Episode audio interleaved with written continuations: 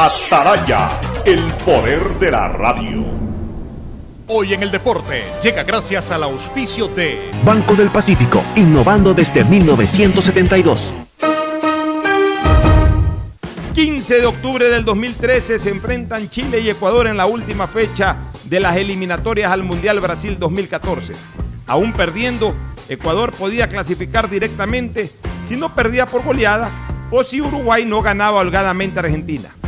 El inicio fue preocupante cuando los chilenos se pusieron cómodamente en ventaja 2 a 0 con goles de Alexis Sánchez y Gary Medel. Ecuador se recuperó en la segunda etapa y luego de una magistral corrida de Antonio Valencia sirviendo a Felipe Caicedo, que con hábil maniobra acorta la distancia. Al final el resultado bastó y Ecuador clasificó a su tercer Mundial de Fútbol a Brasil 2014. En un instante ves pasar varios autos frente a ti. Cambias más de tres veces de canal en la TV. Se suben millones de posts en redes sociales. Y en un instante también puedes pagar o cobrar dinero desde tu celular. Con Vimo, mi billetera móvil, realizas pagos y cobros al instante a otros usuarios del app usando tu cuenta de Banco del Pacífico. Descarga Vimo, servicio operado por Banred en Google Play y App Store. Banco del Pacífico, innovando desde 1900 172. El siguiente es un espacio contratado. Radio Atalaya no se solidariza necesariamente con las opiniones aquí vertidas. El siguiente en Radio Atalaya es un programa de opinión, categoría O, apto para todo público. La hora del pocho. La hora del pocho se viene con todo en Radio Atalaya. La hora del pocho. La hora del pocho. Alfonso el Pocho Car y su equipo traen para ustedes la opinión política, la opinión deportiva, más premios, sorpresas, regalos para sus oyentes. La hora del pocho. Aquí en Radio Atalaya. Cada día más líderes. Buenos días, este programa es auspiciado por Aceites y Lubricantes Gulf, el aceite de mayor tecnología en el mercado. Si quieres navegar más, los paquetes prepago claro de 1 a 6 dólares te dan el doble de gigas para duplicar tu diversión. Activa ahora tus paquetes prepago en tu punto claro favorito a nivel nacional, por ti más conectados. Universidad Católica Santiago de Guayaquil y su plan de educación a distancia, formando siempre líderes. Ya está a disposición la APP BDP Wallet, la billetera digital del Banco del Pacífico. Compra todo lo que quieras sin dar los datos de tu tarjeta, sino con tu código de pago. Descarga la APP, regístralo y comienza a comprar. Me cuido, yo me cuido. Para poder abrazarnos nuevamente y volver a compartir, yo me cuido. Un aporte a la ciudadanía de Seguro Sucre, tu lugar seguro. Ban Ecuador permite contribuir al desarrollo del agricultor y ganadero con las botas puestas. Visitando cada sector del país en las 24 provincias y en tiempo de pandemia con más intensidad todavía. Ban Ecuador con crédito según tu necesidad, con agilidad y compromiso permanente. Ban Ecuador con las botas puestas. Sembramos futuro 680 Sistema de emisoras Atalaya. En su año 76 Atalaya nunca falla y marca la raya del bienestar, del progreso y libertad de Guayaquil, de Ecuador y del mundo. Por eso es una potencia en radio, cada día más líder y un hombre que ha hecho historia, pero que todos los días hace presente y proyecta futuro en el Dial de los Ecuatorianos. Este es su programa matinal, la hora del pocho de esta quincena, de esta primera quincena del décimo mes del año, cómo avanza realmente el tiempo inexorablemente, ya estamos muy próximos a culminar eh, el año, ya nos quedan apenas eh, dos meses y medio para que se acabe este 2020 que nos deja inmensas tristezas y muy pocas alegrías. Ya estamos 15, es decir, ya entramos en los primeros 15 días del último trimestre de este año 2020. Pero bueno, nosotros aquí haciendo trabajo, opinión como todo el tiempo, como les decía, un, año muy triste porque se han ido muchos amigos queridos. El último de ellos, hace pocas horas, Ya lo decíamos en el paso, pero aquí en Hora del Pocho lo reiteramos, el fallecimiento lamentable del doctor Bosco Mendoza Alvarado, una institución dentro de otra institución tan grande como Barcelona. Y Bosco fue una institución grande dentro de una institución grande. Un hombre que prestó servicios al Barcelona por más de 40 años. Es el servidor de más largo tiempo al servicio de Barcelona y creo que cualquier club deportivo realmente. Eh, yo diría el, el, segundo, porque más tiempo vigente como dirigente y todo, Rodrigo Paz Delgado. Más o menos comenzaron por ahí, 73, 74, pero Paz sigue siendo presidente. Eh, no en libros, pero sí en acción, sigue siendo el mandamás de Liga Deportiva Universitaria de Quito. Pero bueno, Bosco Mendoza durante cuarenta y pico de años sirvió al Barcelona. Como decía hace pocos minutos atrás, por sus manos y por sus ojos, que son las dos cosas que usa un médico para atender a sus pacientes, sus manos para tocar, para palpitar, sus ojos para ver, su cerebro, sus conocimientos para sacar conclusiones, por, las tres cosas de ese ser humano que se fue hace poco tiempo, hace pocas horas.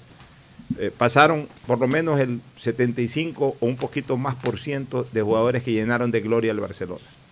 Y para haber llenado de gloria al Barcelona todos esos jugadores, nueve títulos, dos finales de Copa Libertadores, varias semifinales de Copa. Muchos de ellos tuvieron que recuperarse gracias a la ciencia que aplicó Bosco Mendoza para poder lograrlo. Muchos de ellos llegaron recuperados a instancias del arranque del partido con las completas. ¿Por qué? Porque Bosco se esmeraba para que eso ocurra. Así que Barcelona le debe mucho a ese gran hombre que será sepultado el día de mañana a las 12 del día, pero que su sus restos mortales reposan ya en eh, eh, la sala de velaciones de Parque de la Paz para que sus amigos le rindamos un último homenaje, una última visita, como no puede ser de otra manera. Así que ya estaremos en su momento visitando a Bosco Mendoza Alvarado en su última instancia terrenal, ya con sus restos mortales, eh, obviamente pues para ser sepultados cristianamente como él se merece.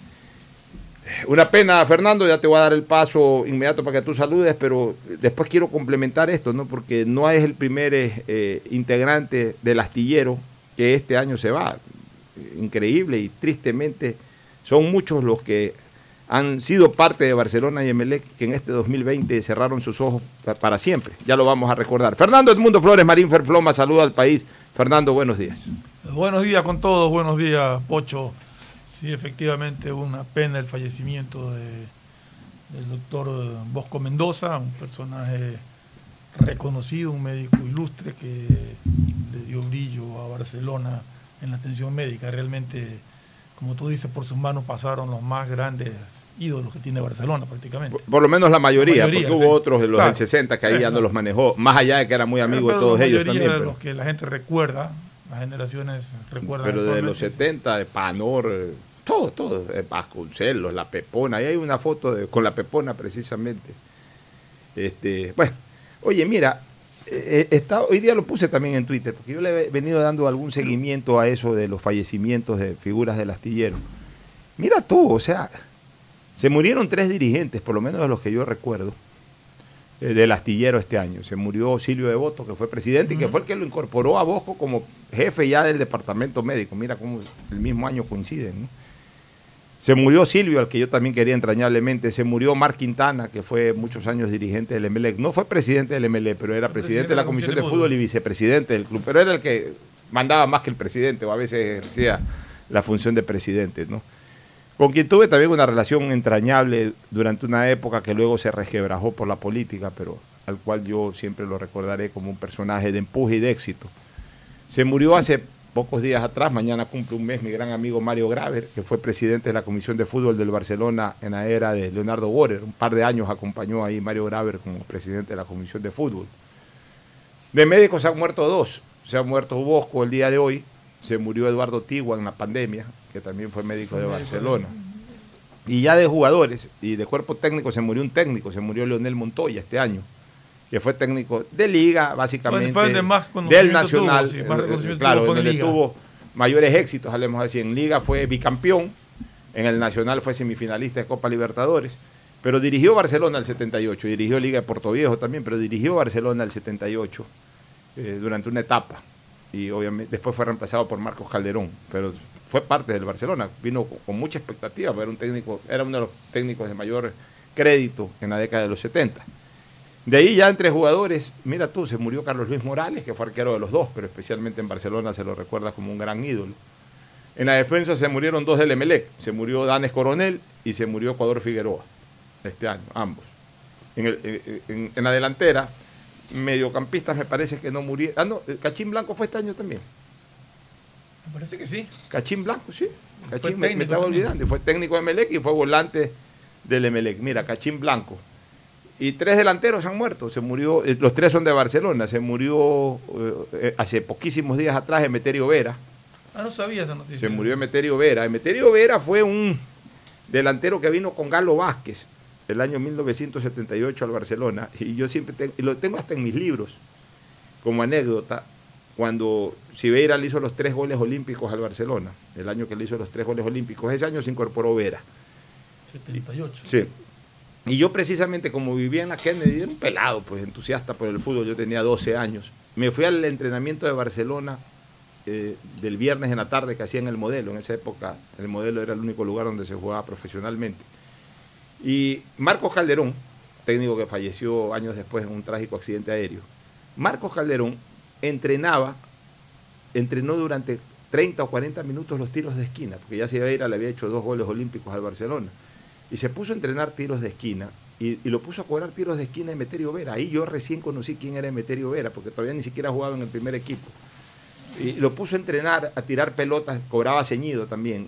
Y ahí Barcelona entrenó media hora. eh, Gerardo Rodríguez, que ya también falleció, iba a ser el arquero titular, lo puso a descolgar pelotas, lo colocaba a Carbuñani como para que marque a Lupo Quiñones, luego eh, eh, alineaba, puso a dos, a dos defensores, uno en un palo, el otro en otro palo, yo en un palo, Peláez en el primer palo. O sea, quiso diseñar el candado para evitar que Sibeira haga el tercer gol olímpico. Y en ese partido, en el primer tiro de esquina que cobró Emelec, desde el mismo lado y en el mismo arco en donde entrenó 40 minutos, vino Sibeira y les hizo el tercer gol olímpico. Esa es una anécdota que no la sabe nadie, que la sé yo, porque yo estuve presente en ese entrenamiento y yo estuve presente en ese partido. Pero ahí, ahí yo conocí quién era Emeterio Vera, porque yo pregunté en el entrenamiento, ¿y, ese, ese jugador que está cobrando tiros de esquina quién es? Ah, ese es un muchacho Emeterio Vera, me dijeron en ese momento, que se ha incorporado al Barcelona, con ese otro zambito que se llama Galo Vázquez. Ahí yo escuché por primera vez los nombres de ambos jugadores.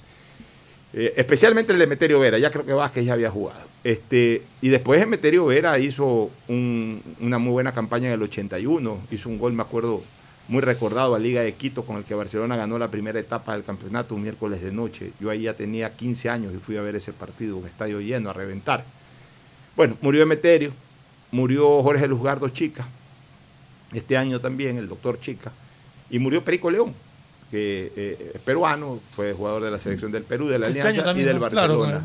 Murió este año. Entonces mira tú la cantidad de jugadores, son siete jugadores históricos de Barcelona y Emelec, más tres dirigentes, más dos médicos, más un entrenador. ¿Qué año para los equipos del astillero en cuanto a, a jugadores o a integrantes históricos de sus plantillas? Bueno, en fin, que en paz descanse Bosco, que en paz descansen todos Oh. ellos y todos los fieles difuntos. Bueno, y antes de entrar a otro tema, sí manifestar la enorme alegría por el triunfo de Jonathan Narváez el día de hoy en la etapa de, del Giro de Italia. Hoy ha ganado la etapa siguiendo los pasos de Caicedo. eh, creo que el segundo llegó a tres minutos de él y el pelotón donde venía el líder a ocho minutos. ¿El nombre de Caicedo cuál es? Jonathan también. Sí, por eso te preguntaba. Jonathan Sí, también. sí. ¿no? Dos Jonathan tenemos ahí pedaleando duro. Bien por el deporte ecuatoriano, ya algo hablamos en el paso al respecto. Bueno, vamos ahora sí a lo político. Hoy día vamos a tener pasadas las once y cuarto un enlace, un Zoom con, con gente en Estados Unidos, con Germán Grutny, que es un especialista en temas de bienes raíces. Queremos hablar un poquito de la expansión del negocio inmobiliario en los Estados Unidos. Vamos a conversar y otros temas más. Oye, a propósito de Estados Unidos, ya falta poquito para las Ya elecciones. falta nada. Nada. Este, vamos a lo político. Ayer, eh, finalmente, el Tribunal Contencioso Electoral notificó haber negado el recurso que interpuso UNES para bloquear la candidatura de eh, Guillermo Lazo Mendoza y de Alfredo Borrero. Por tanto, ya se, convirti- se convirtieron desde ayer en firmes candidatos a la presidencia de la República, porque el CNE los calificó en su momento.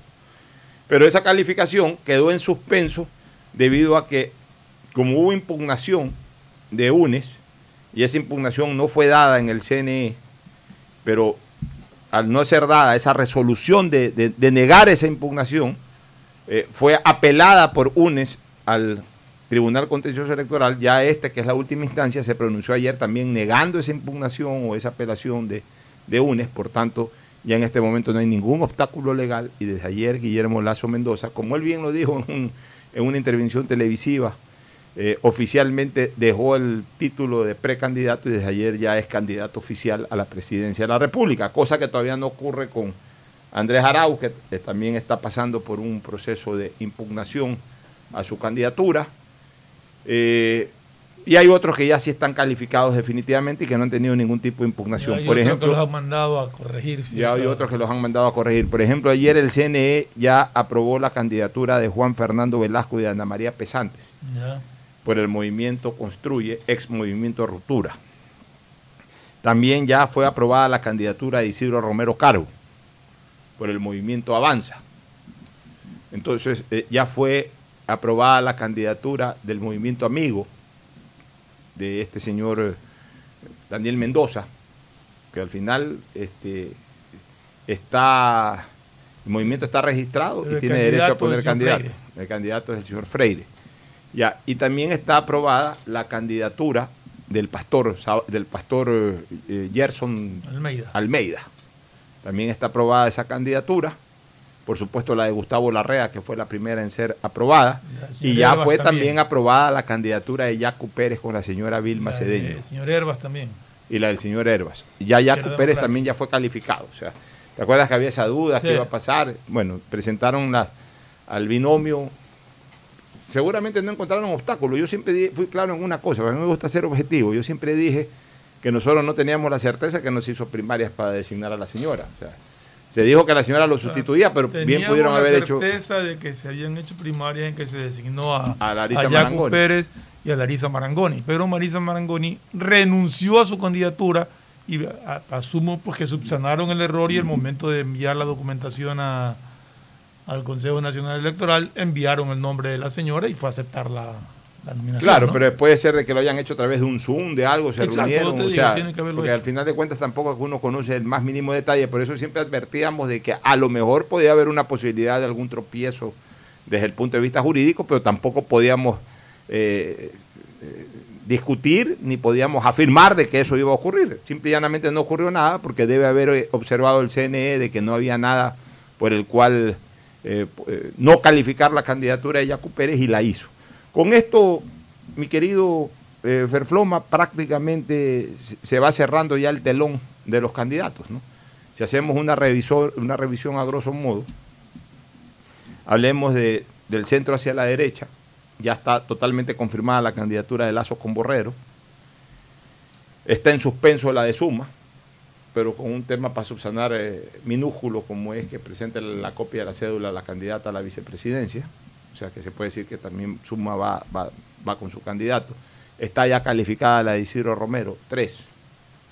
Y también calificaron la de César Montúfar. Ah, sí, también la calificaron. Pero César Montúfar, eh, contémoslo como del centro hacia la como izquierda. centro hacia la izquierda. Ya, centro derecha van a ir con esos tres candidatos. Eh, vamos para la centro izquierda. Está calificada la de, Lucio. la de Lucio Gutiérrez, que ya fue calificada también hace algún tiempo, cuatro. Está calificada la, la candidatura del señor Herbas, de la izquierda democrática, Sí. cinco. La del César señor Montúfar. César Montúfar, seis. La del señor Gustavo Larrea, siete. siete. Ya, vamos dentro de ese centro izquierda, usemos ese, ese paraguas de centro izquierda para estas candidaturas minúsculas, pequeñas en cuanto a dimensión. La del señor Freire de Amigo, La del 8. Pastor La Almeida. del señor Pastor eh, Gerson Almeida, 9. ¿A dónde le ponemos a Jimena Peña de Alianza País? Jimena Pe- eh, eh, pongamos también al, se- al señor Juan Fernando Velasco, que ya fue calificado Velasco 10. Pon- pongámosla ahí en centro izquierda a la señora Jimena Peña, 11. Ya fue calificada la de Yaco Pérez, ya izquierda. Izquierda, sí, sí, ya izquierda, 12. Y está subsanando y, y hay que esperar que se resuelva sobre el tema de, la ca- de las candidaturas de UNES. 13. Ya, ya con, con- con- con eso ya tenemos ahí 13 fijos. ¿Qué, qué pasa con, con la candidatura? O sea, porque todavía han dicho nada, nada oficial de, de los partidos, de Todavía to- Carrasco, de, Estamos esperando a ver qué, qué- qué se determina. O sea, las que están en este momento en suspenso, así en, en el aire. digamos. son las de Carrasco, de Juntos Podemos, la, La de de Machuca. Machuca. van dos. Y por ahí, Se nos pierde otra. Por ahí a lo mejor alguna otra candidatura. Ahí son 15 y se hablaba de 17, ¿no? De 17. ca- Ah, porque el, la- la- el, pre, el, pre, el pre renunció, ¿te acuerdas? El pre no puso candidaturas. Para, para la presidencia de la República. después, pero para pero después- después, pero yo- al final yo creo que eso no, creo prosperó. pasó. El PRE era uno de los 19 No el iniciales. pre, sino fe. Perdón, FE era uno de los 19 iniciales. Al, al caerse lo de FE, al caerse lo del PSC que entró en alianza, por ende dejó ya vacante la candidatura presidencial directa, quedaban 17. De los 17 ya hemos identificado a 15, que son de todas maneras los más sonaditos por ahí. Yo no sé si es que haya un par de movimientos políticos de esos que, que, que ni en la casa de los candidatos se han enterado y que de repente aparezcan, pero, pero definitivamente por lo menos van a haber 14 o 15 candidatos. Vamos a ver finalmente cuántos son inscritos y cuántos son calificados. Yo creo que, yo creo que eh, terminaremos en una base de 14 y en un techo de 17. En realidad yo creo No, que... no, lo- yo creo que en una base de 14 y Yo- en un techo de 15. Yo creo que los que más problemas tienen realmente para su calificación son estos tres movimientos que están desconocidos por el Libertad, Libertad del Pueblo, Juntos Podemos, Juntos Podemos, Compromiso no, Y- Justicia, Justicia Compromiso Social. Justicia Social, ya que intentó poner también un candidato. Pero, Intentó poner un candidato. Pero al final no. por eso, entonces ahí están, ahí, están, ahí- ahí están, 14 hemos identificado. Estos tres que están con problemas, Ahí están los 17. 17 que seguramente no pasarán y dos que se bajaron, FE y Partido Social Cristiano, ahí están los 19 iniciales. O sea que eh, calculamos bien con un piso de 13 y con un techo de 14. Más o menos. Calculo Serán, que por ahí. serán los candidatos a la presidencia de la República. Tema sobre los candidatos. Ayer eh, eh, Lazo dio una declaración bastante interesante. Eh, eh, señaló de que los acuerdos logrados por el gobierno con el Fondo Monetario Internacional son acuerdos de este gobierno, pero que no Lo comprometen escuché, al gobierno, al- gobierno próximo. El video y lo vi muy firme en esa posición y que él no está de acuerdo que en un país en recesión se sube el IVA. Así es. Él ha señalado que no está en sus planes subir impuestos y que más bien buscará la forma de reducirlos, que fue una promesa, no de ahora, de la campaña del anterior. 2017. Entre ellos el impuesto de salida de capital, que, que ahora a toda costa el gobierno quiere sostenerlo y que parece que ha sido también un acuerdo con el Fondo Monetario de que desaparezca, pero el gobierno más bien es el que lo quiere sostener. Lazo pues seguramente lo tumbará porque eso lo prometió, no ahora, sino hace No, cuatro no, años atrás y otros y otros impuestos. O sea, Lazo eh, mantiene su política antiimpuestos, no solamente antiimpuestos en cuanto a neoimpuestos, sino incluso los que ya están siendo eh, parte de la rutina tributaria del Estado, revisarlos y eliminar algunos de ellos. Ya, dice que no olvidará a los jóvenes que quieren emprender y a los ecuatorianos que no tienen empleo. A ellos nos debemos nosotros, no al Fondo Monetario Internacional. Y ahí usó una frase que me parece muy interesante, que él ha tenido muchas veces contacto con el Fondo Monetario Internacional. Recordemos que Lazo fue integrante de una junta monetaria, fue ministro de Economía en algún momento, este, y también obviamente pues ha ejercido su profesión eh, de, de presidente ejecutivo de un banco. Entonces es lógico pensar de que ha tenido contactos con el Fondo Monetario Internacional en el pasado, pero él ayer no solamente que reconoció que los ha tenido, sino que dijo que siempre él puso sobre la mesa sus recetas y no cogió las recetas del fondo para digerirlas o para aplicarlas, sino más bien para proponerle al Fondo Monetario Internacional sus propias recetas. Bajo esa consideración va un poco en la línea, Fernando, de lo que hablábamos aquí, cuando tú y yo comentábamos sobre este famoso acuerdo o, crédito que se ha establecido a través del Fondo Monetario Internacional y descubrimos, o se descubrió, mejor dicho, sobre una serie de condicionantes poquito fuertes o bastante fuertes contra la economía ciudadana. Nosotros decíamos que, bueno, que queda en evidencia de que finalmente el gobierno llegó a un acuerdo con el fondo para cubrir su salida desde el punto de vista financiero, o sea, para poder cubrir lo que queda de operación del Estado durante los próximos nueve o diez meses en que todavía va a estar en el poder, eh, menos ya seis o siete meses en que va a estar en el poder eh, eh, Lenín Moreno Garcés, pero que le correspondía al gobierno entrante entrar a renegociar todo. Y, y- y- y ya eso es lo que está diciendo Lazo, que si a él le toca ser presidente de la República, él entra a renegociar ese acuerdo. Porque, a ver, el acuerdo es firmado por el gobierno y el gobierno representa al Estado. Entonces, a la larga, el acuerdo sí termina siendo un compromiso del Estado, desde lo contractual. Pero desde lo político, obviamente, pues el gobierno entrante puede decir, bueno, ese fue un punto de vista o fue una decisión del gobierno saliente, el cual no compartimos y queremos renegociar. Que Y ahí está el arte de la negociación o de la renegociación que, que para- puedan eh, ejercer los, los gobernantes Tengo entrantes. entendido que para diciembre es que se va a hacer conocer, se va a hacer público realmente cuáles son los condicionamientos de lo que hemos escuchado hasta ahora de todas estas medidas son básicamente en función de, de gente que está alrededor de, de estas negociaciones y que ha dicho esto está, pero no ha sido oficializado 100% eh, cuáles son los condicionamientos reales. Así es. Entonces, ese va a ser el arte birlibirloque del gobierno entrante, ¿no? De negociar, de renegociar. Por eso es que eh, nos encantaría, no en cuanto Bueno, que acá acuérdate que dijimos que el que le va a tocar firmar y poner me- me- eh, las medidas es al nuevo gobierno y vamos a ver si el nuevo gobierno acepta ese condicionamiento, ¿no? Nos encantaría en cuanto a nombres, eh, no en cuanto a nombres, vuelvo a repetir, los tres están vivos todavía, no en cuanto a nombres, no los estamos recomendando, pero sí en cuanto a perfiles. Que el gobierno entrante pueda armar una delantera económica como la que armó Febres Cordero, de Suet, Dajic y Emanuel. Tres expertos en materia económica, pero de perfiles distintos. Eh, Emanuel era monetarista. Quizás ahora no se necesita el monetarista porque antes sí se lo necesitaba debido a que Ecuador tenía su propia moneda. Eh, Dajic era un estructurador económico. O sea, diseñaba la política económica. Y Suet era el negociador. Y qué tremendo negociador que fue Pancho Suet. Negociador como se negocian las cosas, haciendo gran lobbying. Era un lobero de primera categoría. Era de los que jugaba, como siempre lo he dicho, jugaba golf con el secretario del Tesoro de los Estados Unidos. Entonces renegociaba lo que le daba la gana entre hoyo y hoyo. Y cuando iba a París a renegociar con el Club de París, cerraba el Maxim, se gastaba 200 mil dólares esa noche, pues le sacaba un beneficio de millones de dólares eh, a favor del Estado ecuatoriano en cuanto a las renegociaciones. O sea, ese tipo de gente es la que necesitamos para no solamente estabilizar la economía nacional en el futuro, sino que también para que sea capaz de poder renegociar con estos acreedores actuales, con esta nueva estructura de, de crediticia que, adqui- que adquirió en compromiso del Ecuador y también con otros acreedores que están pendientes. ¿no? Entonces, eso va a ser muy importante. Sobre otro tema eh, fundamental eh, que, que- que veo entre las noticias, el, el señor Andrés Arauz, candidato por el, el movimiento...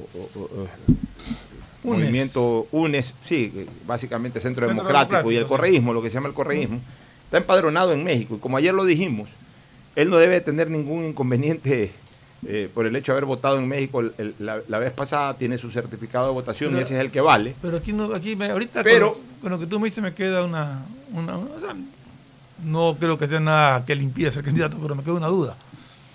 Si está empadronado en México, Tiene que votar, votar en, en México. Ya, y si no, no vota. Y si no, no votar. vota. No va a votar. Exacto. Y tendrá que Pagar la pagar multa, pero, multa. ya, exacto. pero para futuros trámites o cosas por el estilo. es. Pero no es.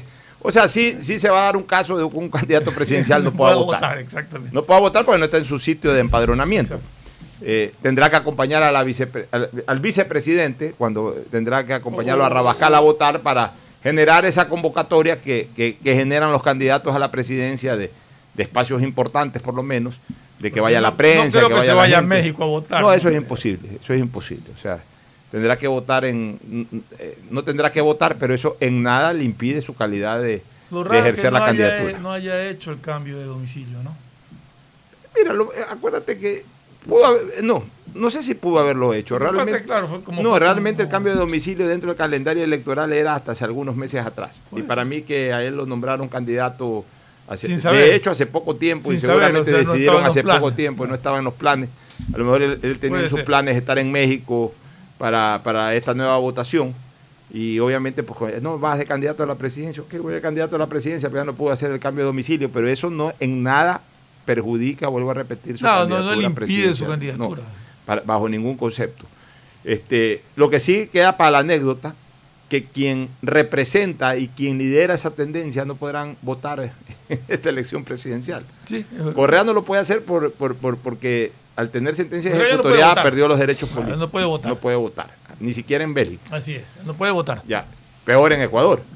Y en el caso de Arauz, por el hecho de no estar empadronado dentro del país, puede votar pues si se va a México, cosa que lo veo difícil. por no Difícil que no esté presente el día de las elecciones. Puede irse un sábado, país, ¿no? va, vota a las 7 de la mañana Y y cuál primera vez, pero, pero eso ah, ya complicado. es muy forzado, no creo que lo vaya a hacer. Nos vamos a la pausa y vamos a retornar con ese Zoom que hemos señalado. Este, queremos que estén atentos, sobre todo a la gente que, que le interesa conocer un poco cómo se está moviendo el mercado inmobiliario en los Estados Unidos. Pausa y volvemos.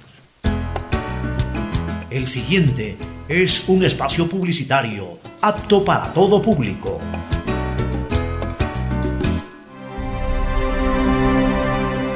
Acompáñanos en nuestro informe de rendición de cuentas periodo 2019 del sistema de emisoras Atalaya este jueves 15 de octubre a las 17 horas 30 en las instalaciones de Radio Atalaya ubicada en la Ciudadela Kennedy Norte, Manzana 901, Villa 17, tomando en cuenta todas las normas de bioseguridad. O también puedes seguirnos en vivo desde Facebook Live Radio Atalaya 680 AM y en nuestra página web www.radioatalaya.net o en nuestro dial Radio Atalaya 680 AM.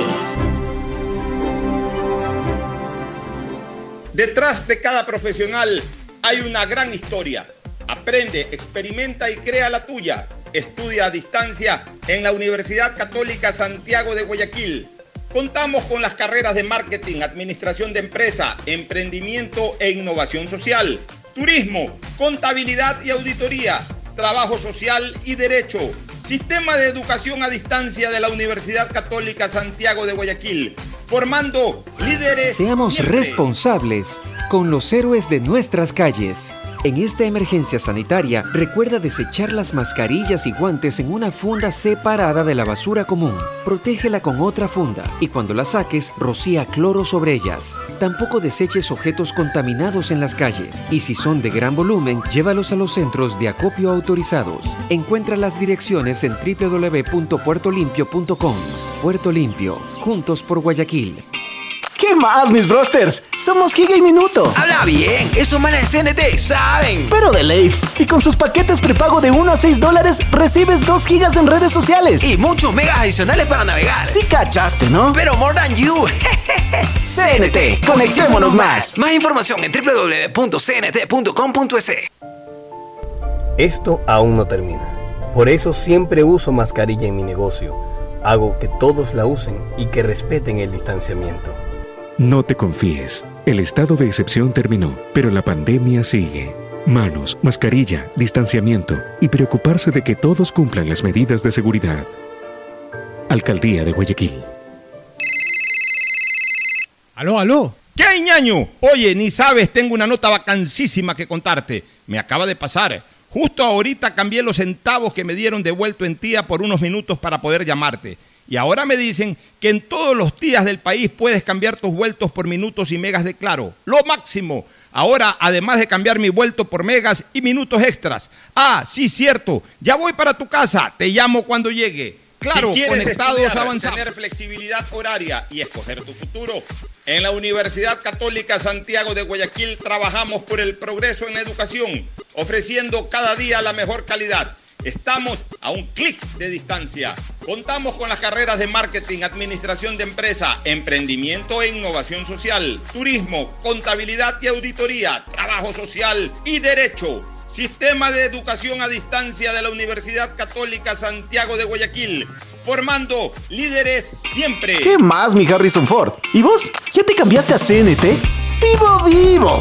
Compra tu chip CNT prepago, que incluye más de 3 gigas para que navegues por 7 días y sigas vacilando tu patín en todas tus redes. CNT, conectémonos más. Más información en www.cnt.com.es.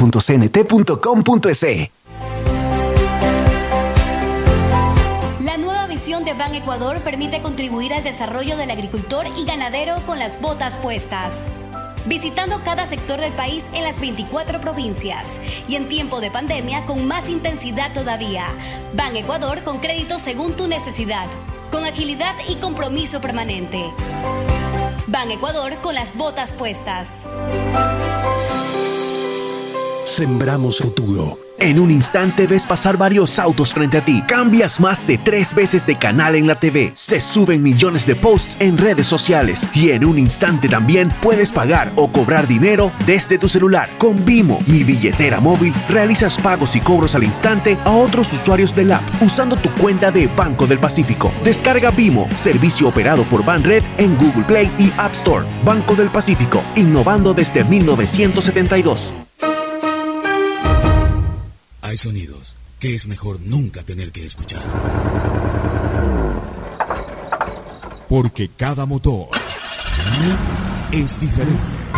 Desde hace 104 años, Lubricantes Gulf mantiene la más alta tecnología y calidad en línea de aceites para motores a diésel y gasolina. Está hecho con una fórmula especial para dar excelente protección a todo tipo de motores, evitando el desgaste prematuro de pistones, anillos y árbol de levas, ayudando a mantener limpio el motor y libre de depósitos que se forman por las altas o bajas temperaturas. Dele a su motor lo que se merece. Lubricantes Gulf, la más alta tecnología en lubricación. 104 años preservando la vida de su motor. Lubricantes Gulf. Gulf es más lubricante.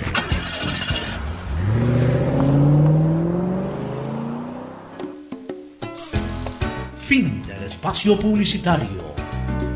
Usted está escuchando un programa de opinión, categoría O, apto para todo público. Bueno, retornamos y quiero presentar en eh, este programa a dos eh, muy buenos amigos, a Germán Grupni, que es un conocido empresario bursátil y de bienes raíces de nacionalidad argentina, nacionalizado estadounidense, tiene muchos años en Estados Unidos, manejando el mercado bursátil por allá, especialmente en la ciudad de Miami, y Daniel Prada, quien nos va a hablar un poco de las visas EB5, ambos nos van a hablar sobre este tema, las, las famosas visas para inversionistas, para, para eh, generar la posibilidad de que gente que, que quiera hacer inversiones en los Estados Unidos pueda hacerlas sin ningún tipo de dificultad, puedan permanecer eh, mucho más tiempo del que nos destinan a los turistas, etcétera. Así que, en primer lugar, eh, Germán y Daniel, quiero enviarles un saludo, quiero ver cómo están, si están ya perfectamente en la señal, para que ustedes también puedan saludar a la audiencia a través de Radio Atalaya aquí en el Ecuador. Adelante, Germán, ¿cómo estás? Buenos días, Pocho. Eh, buenos días, buenos días a la audiencia de Radio Atalaya. Daniel, Daniel está también por ahí, así que lo saludo. Daniel, buenos días. Buenos días, ¿cómo estás? Un saludo eh, a todos los oyentes. Eh, aquí estoy con Germán Krudny. listos. Perfecto. Una, una primera inquietud, muy buena la señal. Una primera inquietud para Germán o para Daniel. Nos gustaría que nos resuman de qué se trata este programa EB5 para acceder a la residencia permanente en Estados Unidos a través de una inversión, lo que se llama la, inversión, la, visa de inversionista. ¿En qué consiste, de qué se trata y cómo se la puede conseguir? Bueno, eh, muchas gracias por tu pregunta. Eh, para entender el, tema de la EB5, lo primero que hay que entender es que es una ley que creó el Congreso de los Estados Unidos a principios de los 90 con el fin de incrementar la creación de empleo dentro de los Estados Unidos por medio de la inversión del extranjero, ¿verdad? ¿Cuál es el propósito? Eh, que un inversionista, un foreign national, como le dicen acá, un, un ciudadano de otro país invierta dentro de los Estados Unidos un monto determinado por el Congreso y a cambio el Congreso le da la residencia americana al inversor, al, al inversor, a su cónyuge e hijos menores de 21 años, ¿verdad? Eso es prácticamente como los, los dos primeros puntos que, que, que, que, toca la ley o como está escrita en, en, el Congreso de los Estados Unidos. Ah, ¿Hay algún buenos días con ustedes? Fernando Flores Marín de nuestro panel acá en el Ecuador se une a la Hola, pregunta. Fernando. ¿Cómo está Daniel? ¿Cómo van? Eh, ¿Hay algún monto mínimo de inversión? Correcto, el monto mínimo es predeterminado por el Congreso, en este momento son, son 900 mil dólares americanos. Ya, y cómo, por ejemplo, la persona que está en, en- eh, digamos que en Ecuador o en cualquier lado del mundo de Latinoamérica y quiere invertir en los Estados Unidos, eh, y obviamente puede tener los 900 mil, una persona que tiene un buen capital como para invertirlo por allá, ¿cómo puede transferir eso? Porque de repente son, son transferencias de montos eh, eh, muy altos, ¿Cómo, cómo, ¿cómo se podría transferir aquello? ¿Simplemente con una transferencia bancaria? o ¿De qué manera eh, podría aplicarse ese tipo de transferencia ya para, para asentarla en los Estados Unidos, bancarizarla en los Estados Unidos y a partir de ahí no solamente desarrollar su trámite de la visa, sino también comenzar a generar la inversión? Bueno, la- en, en ese, en esa, esa es una excelente pregunta y de hecho es eh, una de las más importantes para el Servicio de Inmigración de los Estados Unidos. El dinero no solamente debe, debe ser transferido por vía bancaria, pero también tiene que estar documentado en la manera en que se generó ese dinero en el país del solicitante. De, tiene que hacer, un, hacer lo que le llamamos en Estados Unidos un betting of funds. Eso quiere decir que el inversor debe demostrar el, el- la fuente de ese dinero, cómo se generó y luego subsecuentemente hacerlo de una manera bancarizada. Todo eso va a estar calificado en el momento que el inversor eh, eh, esté listo, el abogado de inmigración, ¿verdad? Junto con su contador en el país natal del inversor, junto con un contador americano, van a poder hacer una certificación de los fondos. Lo más complicado no es tanto la transferencia bancaria, sino poder demostrar la inmigración, la fuente o la manera en, que- en la cual se generó ese dinero dentro del país. O sea, el origen lícito de los fondos. Exacto. Eh, eh, hay casos de gente que puede, hay, hay muchos casos que tienen propiedades acá. Ellos pueden vender esas propiedades, de ahí ya tienen los fondos en los Estados Unidos. Pero el gobierno americano le pide que demuestre cómo había comprado esa propiedad Eh, anterior. Ya. Siempre, siempre hay que justificar los fondos. Claro, por supuesto. Los fondos podrían ya estar acá. Ya, pero, pero ahí me surge otra inquietud, eh, Germán. Viene una persona con fondos absolutamente lícitos, demostrables, comprobables, arma el expediente incluso, y transfiere el dinero, transfiere los 900 mil dólares, un millón de dólares para invertir. Eh, obviamente en ese momento inicia, se, se, se, eh, se computabiliza ese millón de dólares que tiene, por ejemplo, en la cuenta. Y en ese momento comienza el trámite, pero también si desea comenzar a invertir eh, hasta que le salga la visa, la primera pregunta, ¿lo puede hacer? Y en segundo lugar, si es que ya lo hace, eh, evidentemente si ya comienza a invertir va a tener menos dinero en el momento en que el trámite se va desarrollando. Podría eh, acceder a, a demostrar el histórico de que comenzó a invertir con un millón de dólares y con eso va para adelante eh, su trámite, porque de lo contrario entonces pone ahí el millón de dólares y va a tener que de- tener los vagos ahí hasta, hasta que el trámite se desarrolle y culmine, pues, ¿no? Correcto. Bueno, esa es una excelente pregunta, pero antes, antes de hacer la solicitud a inmigración, lo que es por el formulario I-526, que es donde pide la residencia americana por medio de la ley B5, inmigración va a querer que tú invertiste esos 900 mil dólares, porque recuerda que el fin es generar empleo dentro de los Estados Unidos. Entonces, el, motivo por el cual el B5 es muy popular es porque hay proyectos dentro de los Estados Unidos que le permite al inversor invertir dentro de esos proyectos a cambio, como el proyecto es de tal magnitud que va a generar suficientes empleos, luego se los va a adjudicar al inversor para que él pueda demostrar esa generación de empleos junto con su comprobante de que invirtió en un proyecto calificado para EB5. Entonces, claro, cuando el inversor hace el giro, digamos que tiene los 900 mil dólares dentro de los Estados Unidos, antes de hacer la solicitud tiene que demostrar que el dinero lo invirtió. No es que lo tiene en una cuenta de banco y luego pide la residencia, no. Tiene que mostrar que el dinero está siendo utilizado en el momento para el que es el propósito número uno, que es generar empleo en los sea, Estados Unidos. para, para clarificar un poco, para tener derecho a solicitar la visa, tiene que haber invertido ya el dinero en Estados Unidos. Correcto. Tiene que estar el dinero en, en juego en el momento. Ya, otra, otra, otra inquietud. Yo siempre había escuchado que era medio millón de dólares, o sea, 500 mil. Eh, me dices ahora que son 900 mil. Sí, hubo- este año hubo un cambio y se aumentó. Pensá que esos 500 mil venían de hace 20 años. Ah, o sea que ahora, ahora se necesitan 900 mil para la visa de inversionista. 900 mil. Ya, este, Claro, de, acuerdo. Si tú, si tú, en el momento que, que crearon la ley, hace en los 90, el monto que el Congreso determinó era 500 mil dólares. Ahora, si tú, si tú miras desde el momento que se cambió la ley, ¿verdad? Que fue en noviembre del 2019, y haces un cálculo en la inflación respecto al dólar, en realidad sigue siendo el mismo monto comparado con los 500 mil de, los noven- de 1990. Ahorita subió basado en la inflación del, del dinero y ahora el monto nuevo son 900 mil dólares. Se actualizó. Se Ya, actualizó. pe- pero eso no, eso no quita que una persona que quiere invertir en los Estados Unidos lo pueda hacer sin necesidad de, de aplicar a una visa.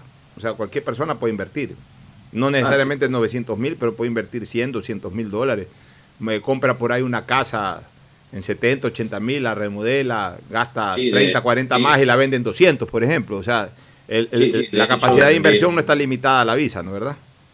No, no, la visa, la visa específicamente EB5 es para ese tipo de proyectos. Ahora los extranjeros en este momento sí están eh, invirtiendo y las condiciones para los extranjeros realmente han mejorado porque las tasas de interés son bien bajas. Claro, o sea, es preferible invertir. Eh, Exactamente. Ya, las eh, propiedades y las propiedades que más, eh, más, eh, más incentivo tienen obviamente son las propiedades que son de renta, edificios de renta, porque tienen el, la- el mejor retorno del mercado. ¿Dó- ¿Dónde se invierte más ahora actualmente en Estados Unidos? ¿En, en qué, en qué estado? La inversión En extranjera me refiero, ¿no? Eh, por, por el nivel de impuestos, la Florida es uno de los mejores estados y uno de los más atractivos. Eh, anualmente la Florida recibe una inmigración de 300 a 350 mil personas nuevas todos los años.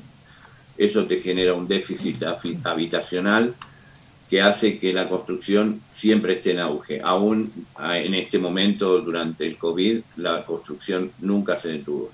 Ya, en, en el clima actual de año de elecciones, de debates políticos, ¿existe algún riesgo que el programa sufra algunos cambios, así como eh, acabamos, por ejemplo, de ver que fue suspendido temporalmente el visado para profesionales H1B? ¿Qué era ese, qué era ese visado para profesionales H1B? ¿Por qué lo suspendieron? ¿Y podría darse el mismo riesgo para los inversionistas EB5? Bueno, esa, esa es una excelente pregunta y esa es la mayor preocupación de muchos eh, aplicantes del extranjero hacia los Estados Unidos. El motivo por el cual esos programas quedaron congelados es porque a, a raíz del coronavirus y el impacto económico que ha tenido dentro de los Estados Unidos, que ha elevado la tasa de desempleo altamente, la administración Trump lo que hizo fue congelar las aplicaciones de ese tipo de visas, ¿verdad? Porque esas visas de alguna u otra manera le quitan la oportunidad de, de- empleados a los americanos.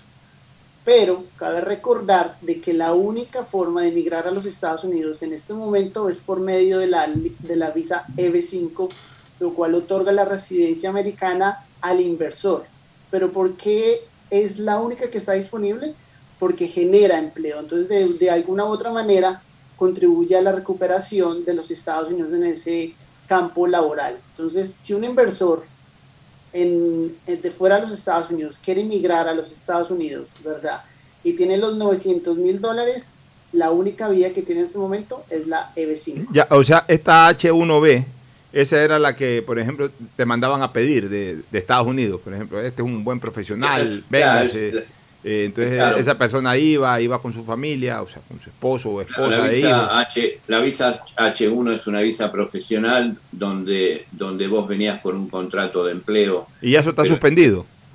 Pero en este momento, con el alto desempleo, no te olvides que en el pico de la pandemia, el, de el desempleo en los Estados Unidos se llevó desde el 4.5 al 14%.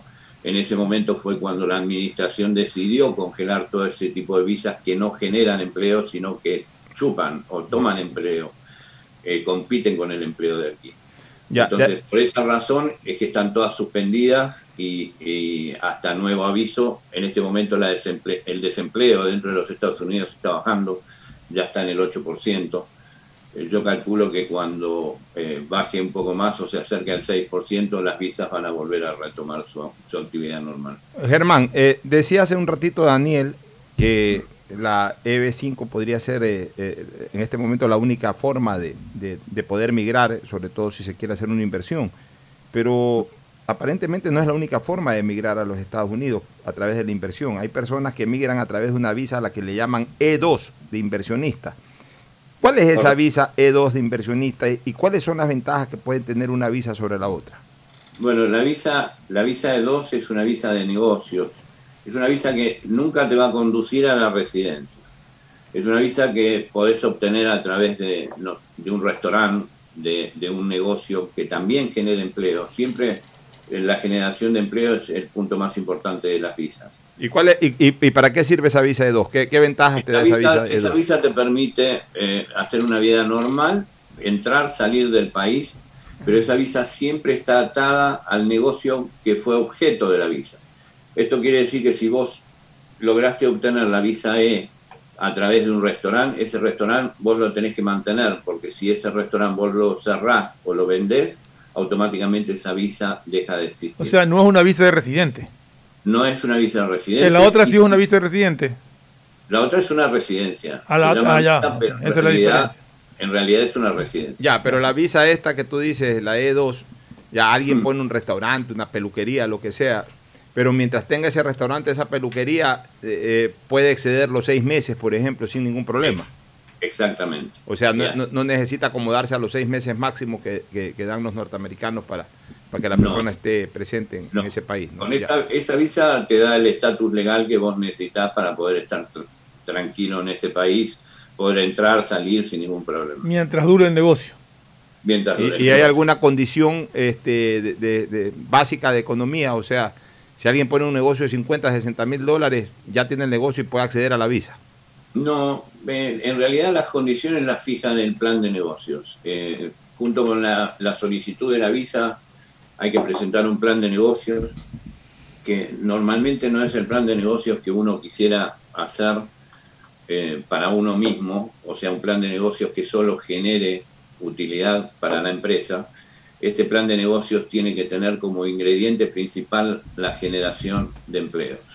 Ya, muy bien. Una, una- O sea, que si vos pones una peluquería que da empleos a, a 10 peluqueras, es sumamente atractivo, aunque lo que se invierta fueran 100 mil dólares. ya, pero si pones una sanduchería para dos personas no es atractivo. Y, Si pones un millón en una sanguchería para dos personas, no es tan atractivo como una peluquería eh, que, ya, que o sea, lo importante es la generación, de empleo, Ya. Eh, otra, ya, ya una pregunta final, Germán, para ti de repente que estás muy involucrado en el negocio del real estate, como le llaman allá los, los, latinos. Eh, ¿Cómo va a propósito esa actividad, la actividad inmobiliaria? ¿Se está vendiendo bastante? Eh, ¿Se está moviendo Eh. bastante? ¿Está estancada? Eh, ¿Está en un punto alto? ¿Está en, en este momento un tanto devaluado? Para la gente que, por ejemplo, acá en el Ecuador quisiera hacer inversión inmobiliaria, ¿cómo, cómo ves la cosa? Pero dime la plena, pues no es que vas a No, entusiasmar no. a la gente y después vienen y me reclaman. Dime la plena. No, no, vos sabés que en este momento tenés que dividir el mercado. O sea, tenés diferentes tipos de mercado. El mercado de las propiedades de renta. El mercado de las propiedades de renta es sumamente atractivo porque tiene los retornos más altos. Cuando te hablo de propiedades de renta, te hablo de propiedades que uno puede rentar a gente de bajos ingresos o, o que el gobierno soporta los pagos, como el Section 8, los programas del gobierno. Ese tipo de propiedades están en auge y han aumentado un montón el valor y hay hasta escasez. Se están construyendo un montón de propiedades, lo que se llaman multifamily. Después, el mercado comercial quizás es el mercado más impactado por la crisis del COVID. Y eso es porque muchas oficinas han cerrado, mucha gente se ha dado cuenta que puede hacer trabajo a distancia y no van a volver a ocupar la cantidad de pies cuadrados que tenían. Entonces hay una sobreoferta. A su vez, esas oficinas, por ejemplo, te hablo Downtown Miami. Downtown Miami está prácticamente desierto. Eso ha provocado a su vez que muchos restaurantes hayan cerrado y muchos comercios que vivían de, ese, de, ese, de esa persona que iba a la oficina también han tenido que cerrar. O sea que ese quizás sea el mercado más crítico. Después, el mercado de las casas, y gracias a la baja de la tasa de interés, en este momento un ciudadano puede obtener un préstamo a 30 años fijo por entre el 2,5 al 2,75%. ¡Qué regalo! Es un regalo. Eso ha hecho que la gente que estaba rentando, porque los alquileres han aumentado, Compre esa casa. gente le ha convenido salir a comprar. Es lo que ha hecho, por ejemplo, mi hija Cristina en Estados Unidos, dejó de rentar, ya arriesgaron, hicieron un crédito.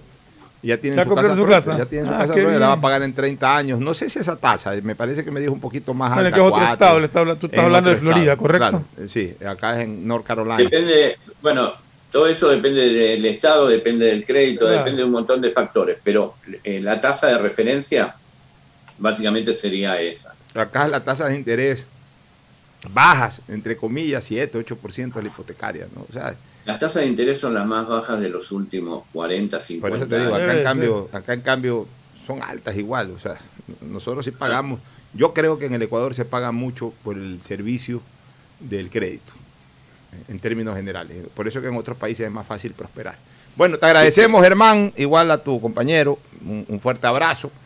Por Muchas ahí, cualquier rato estamos por allá y nos estaremos eh, eh, saludando personalmente. Gracias a ustedes y cualquier duda, ya saben, se pueden comunicar con nosotros.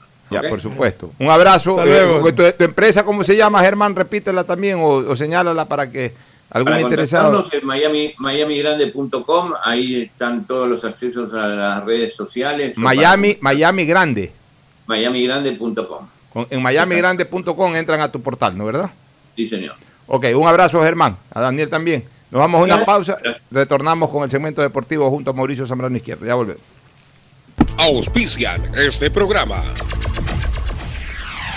Aceites y lubricantes Gulf, el aceite de mayor tecnología en el mercado. Acaricia el motor de tu vehículo para que funcione como un verdadero Fórmula 1 con aceites y lubricantes Gulf. ¿Quieres estudiar, tener flexibilidad horaria y escoger tu futuro? En la Universidad Católica Santiago de Guayaquil trabajamos para el progreso en educación, ofreciendo cada día la mejor calidad y para ello estamos a un clic de distancia. Escoge la carrera de tu vocación. Puede ser marketing, administración de empresas, emprendimiento e innovación social, turismo, contabilidad y auditoría, trabajo social y también derecho. Consulta en nuestra página web mayor información y esquemas de admisión. Universidad Católica Santiago de Guayaquil, formando siempre líderes. Ahora podrás realizar tus compras sin preocuparte por revelar los datos de tu tarjeta Pacificar, porque con la APP BDP Wallet puedes comprar en establecimientos o por redes sociales con solo darle al vendedor el código de compra que se genera. Descárgala, registra tus tarjetas y prepárate para comprar lo que necesites. Con BDP Wallet, la billetera digital del Banco del Pacífico, estás a un código de tu compra. Si quieres navegar más, los paquetes prepago Claro de 1 a 6 dólares te dan el doble de gigas para duplicar tu diversión. Porque en Claro sí puedes disfrutar del doble de videos, posteos y memes a más velocidad. Y además te damos gigas gratis para hablar o videollamar sin parar por WhatsApp y Facebook Messenger desde donde tú estés. Activa ahora tus paquetes prepago en tu punto claro favorito a nivel nacional. Por ti, más conectados. Más información y condiciones en claro.com.es. Me cuido, yo me cuido para poder abrazarnos nuevamente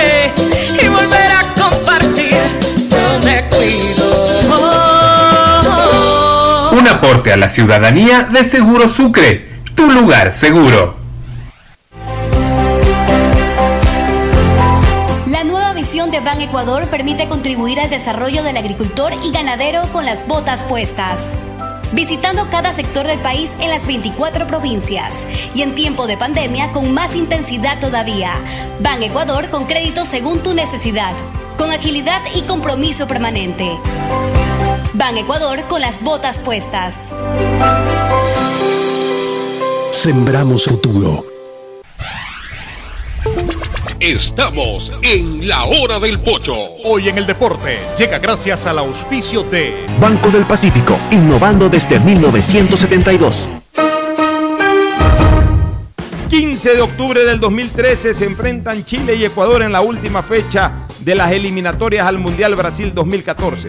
Aún perdiendo, Ecuador podía clasificar directamente si no perdía por goleada o si Uruguay no ganaba holgadamente a Argentina. El inicio fue preocupante cuando los chilenos se pusieron cómodamente en ventaja 2 a 0 con goles de Alexis Sánchez y Gary Medel.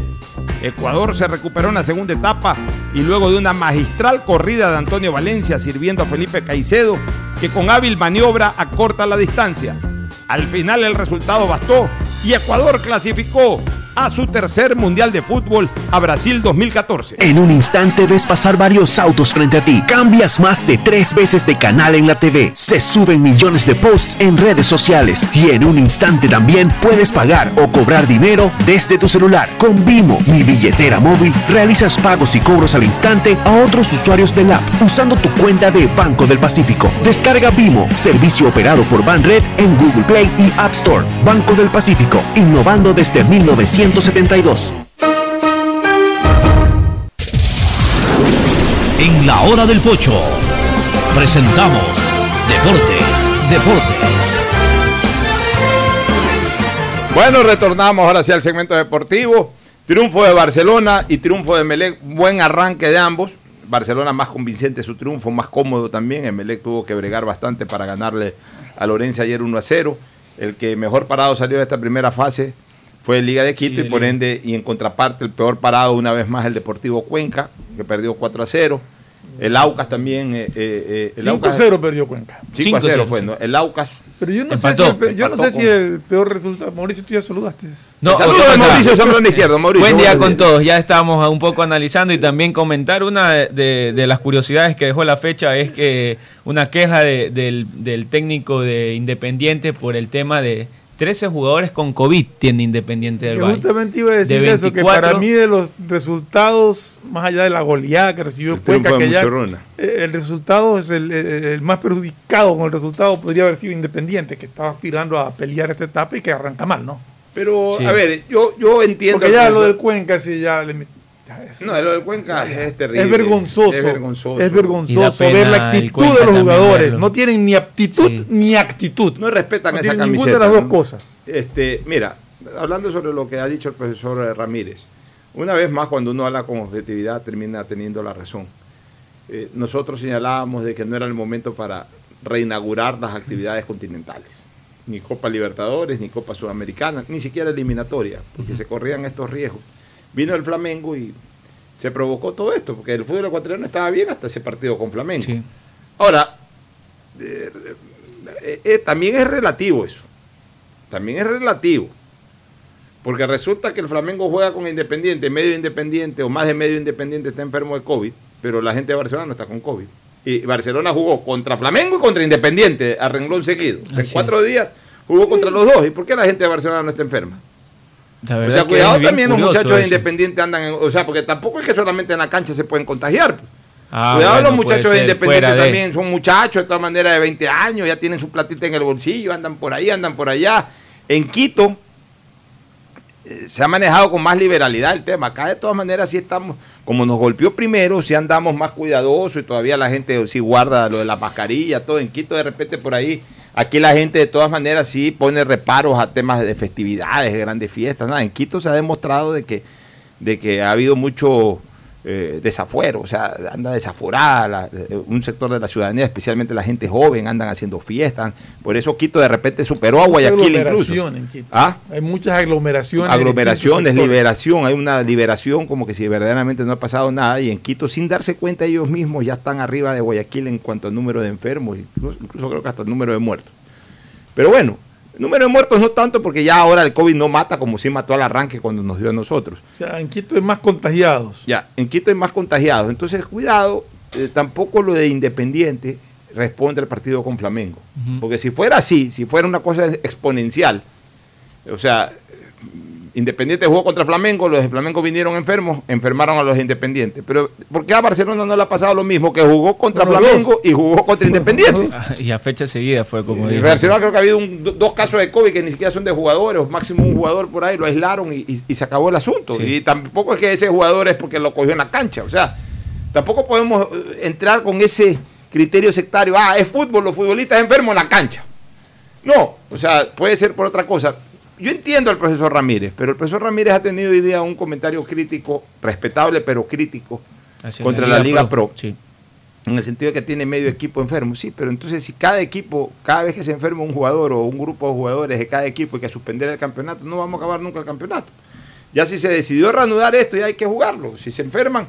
Eh, otra cosa es la posición en Copa Libertadores, que fue molestosa, de que, ah, si un equipo está en el exterior y lo cogen 3, 4, 5, 6 jugadores enfermos, se tiene que presentar aunque sea con 7 y si se presentan con 6 pierden 3-0 y todo, ya esa drasticidad exagerada, ya ahí sí me pareció eh, fuera de orden porque mira, la gente del Flamengo tuvo que mandar a ver jugadores, esos jugadores no pudieron llegar eh, a tiempo, algunos de ellos, o llegaron, Llegaron sobre la hora hora. porque no los dejaron pasar por el cielo de Perú. Sino- tuvieron que ya es un tema más complicado porque es internacional.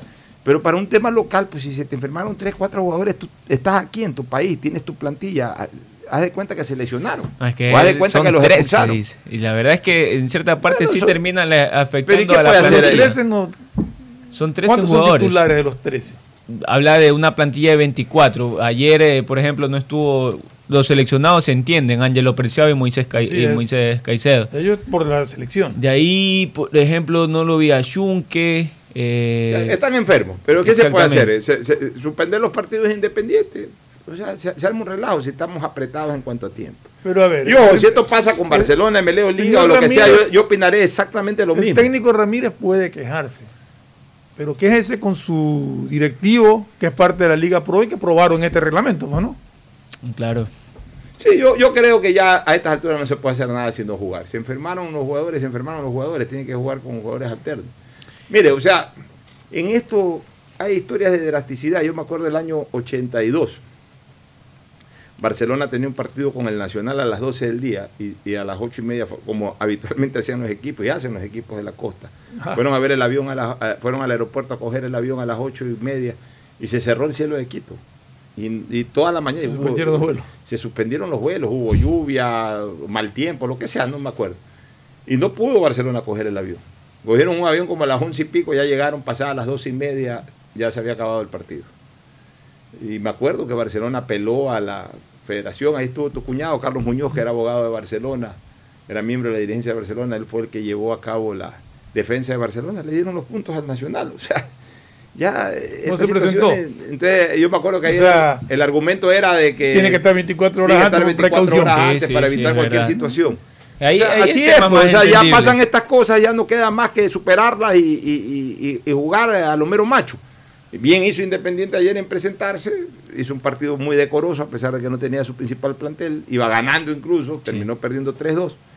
Pero así es el fútbol, o sea, no tenemos que pensar de que se hacen las cosas para perjudicar a un equipo. O sea, No, no, no, un reglamento para todos. Mañana puede estar en Melé con 20 enfermos o. Barcelona con 25, pues tendrá que ver cómo soluciona el problema. ¿Qué más queda? El reglamento es para todos, o sea, no es, no es exclusivo de uno. Así es, bueno. Bueno, y eh, esa fue la, la primera derrota de, de Independiente. Independiente no perdía frente a Olmedo en la fecha pasada, era la única derrota frente que a tenía. Ah, Ajá, o sea, solo perdió frente a Olmedo en la etapa Exacto, pasada. claro, la etapa pasada perdió solo frente al Ya, Olmedo. ¿qué anuncia eh, este? eh, Hoy día faltan dos partidos todavía. Sí, tres. hoy faltan, Faltan tres. partidos. Tres partidos faltan. Juega a las 2 y cuarto, 2 y cuarto juega Olmedo Guayaquil City.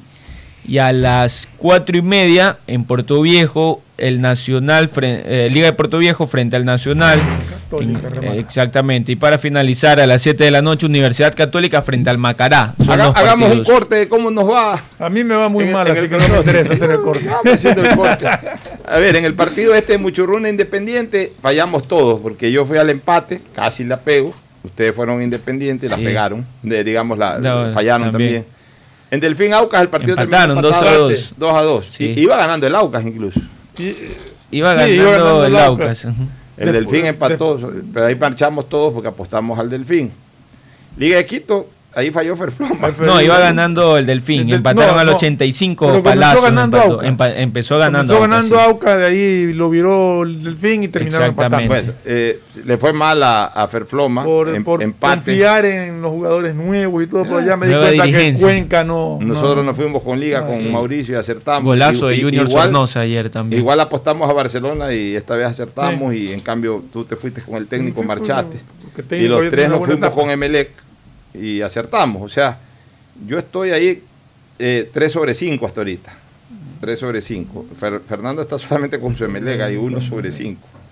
Y en el caso de Mauricio, También Mauricio estamos. está Bien. también igual que yo, 3 Me sobre 5. preocupa porque cuando acierto Emelec fallo los demás. Ya, entonces aquí eh, ojalá podamos hacer 3 para, para llegar a, a 6 sobre 8, o 2 por lo menos para hacer 5 sobre 8 y pasar la mitad de los pronósticos. Este buen triunfo de Barcelona, eh, un partidazo ayer del arquero Burray, realmente sacó Eso te iba a decir, o sea. Barcelona, Barcelona saca el partido adelante y triunfa gracias a Burray. Yo siempre he dicho Hay que, que- ser claros en eso. Aquí la gente critica mucho. No sé por qué los hinchas de Barcelona han cogido de criticarlo mucho a Burray. Sí, sí, sí. Lo han criticado a Burray, sí, lo han han criticado. criticado mucho. ¿Sabes qué? Pero Burray ayer le salvó el Mira, partido a Barcelona. El problema es que toda la vida ha sido lo mismo, ¿no? Toda la vida ha sido lo mismo. O sea, hace 40 años, hace 30 años, todo el mundo critica a todo el mundo. Lo que pasa es que nadie se enteraba de las críticas de todo el mundo. o sea, tú veías en una esquina que estarán hablando esos señores de política o de fútbol. Y si estaban hablando de fútbol, criticaban a Máximo Vera, o criti- criticaban a Morales, o criticaban a, a cualquiera de los ex arqueros del Barcelona de esa época. Pero tú ni te enterabas. Entonces tú solamente escuchabas la crítica de los pocos periodistas deportivos que habían hace 30, 40 años, de Chiquen Palacios, de, de- de Ricardo Chacón, después ya entramos nosotros, ahí un grupo de periodistas de la época de los 80, por ahí se nos escuchaba unos cuantos y, ah, no, oye, fulano criticó a Sutano, Peri- Perico Los Palotes criticó a Perencejo, ya, pero hasta ahí nomás, el rey de la cantera, o sea, hasta ahí nomás. Resulta que ahora hay 16 millones de periodistas. Todo el mundo tiene Twitter, todo el mundo tiene redes Claro. sociales. Entonces ahora eh, Juan, Juan, Juan Cincielo critica, en critica a través de su Twitter que Burray es una bestia. Entonces, eh, eh, y hay 100 más que piensan lo mismo y retuitean. Entonces te llega a tu Twitter, Burray es una bestia. Entonces uno dice, lo están criticando a Burray. O sea, eso no se puede evitar. Eso no se puede evitar. Aquí lo importante es ya comenzar a calificar los, los- los comentarios objetivos. Burray es un muy buen arquero. Es un arquero Ya, serio, es sobre un arquero todo. serio. No, no hace Es arquero- drama. es un arquero- no, es un arquero no que- quema tiempo nece- innecesariamente. no, no, no, es Un arquero, un arquero de Sí. escuela. Un arquero de escuela. La escuela argentina. a ver, un buen arquero. Para arqueros, ahí sí, yo siempre estoy o con argentinos o con uruguayos. Y me gustan más los argentinos que los uruguayos. El arquero argentino, la Yo escuela creo que de los arqueros argentinos son los mejores la de por escuela, historia. Sí, la escuela argentina para, para el arco es única. O sea, los arqueros argentinos sí son, así como los defensas uruguayos a mí me encantan o paraguayos, pero el arquero argentino siempre es un arquero de escuela. Sabe, sabe sacar, sabe tapar, sabe achicar, es serio para tapar, sabe descolgar. O sea, es un arquero bastante completo el argentino, que además tiene condiciones de buen arquero, pues, ¿no? Eh, este, y en este caso Burray la, la ha tenido y yo creo que ayer demostró que es un muy buen arquero. Como yo siempre digo, un ar- eh, y por eso yo le doy un lugar especial a los arqueros eh, cuando un arquero tiene tantos logros entonces este, y no se le da el valor por los logros. Entonces ahí es cuando yo digo, o sea, sin un buen arquero un equipo no puede ser campeón.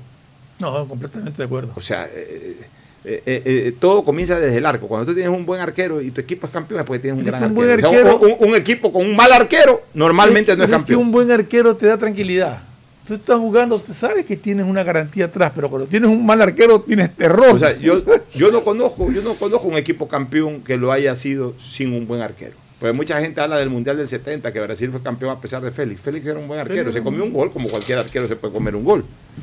Pero era un buen arquero. Ahora, claro, lo que pasa es que la gente, cuando analiza Brasil 70, o sea, el Brasil del Mundial de México 70, era tan deslumbrante de medio campo para arriba que la gente dice que los defensas del arquero eran malos. No eran malos, lo que pasa es que los de medio campo para arriba eran extraordinarios, En extremadamente el- superiores. En el Mundial del 70. Pero no es que eran malos los que eran de medio campo para Mundial atrás. del 70.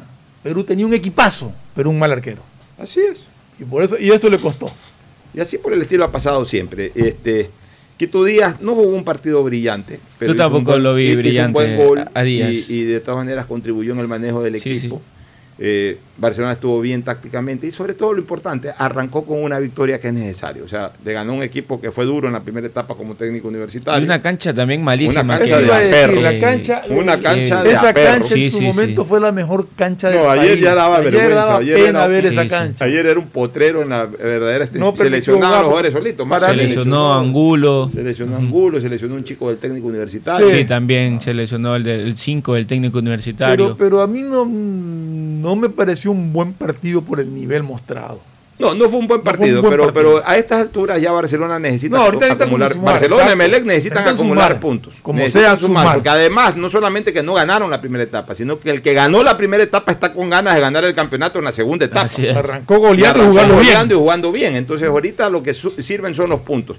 Nos vamos a la pausa, retornamos con el análisis de Melec Orense. El siguiente es un espacio publicitario apto para todo público.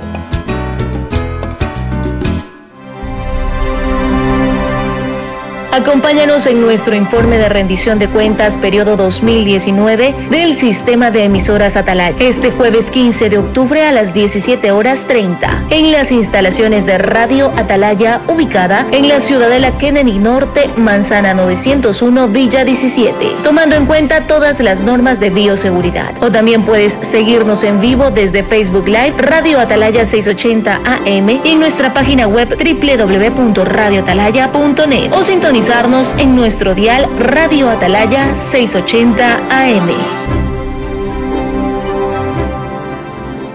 Detrás de cada profesional hay una gran historia.